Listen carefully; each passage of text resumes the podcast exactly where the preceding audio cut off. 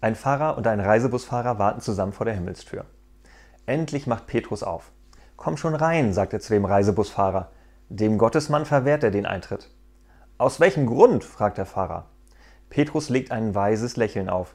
Schau, wenn du gepredigt hast, haben die Leute in der Kirche geschlafen. Aber wenn der da am Lenkrad saß, dann haben alle Leute im Bus gebetet.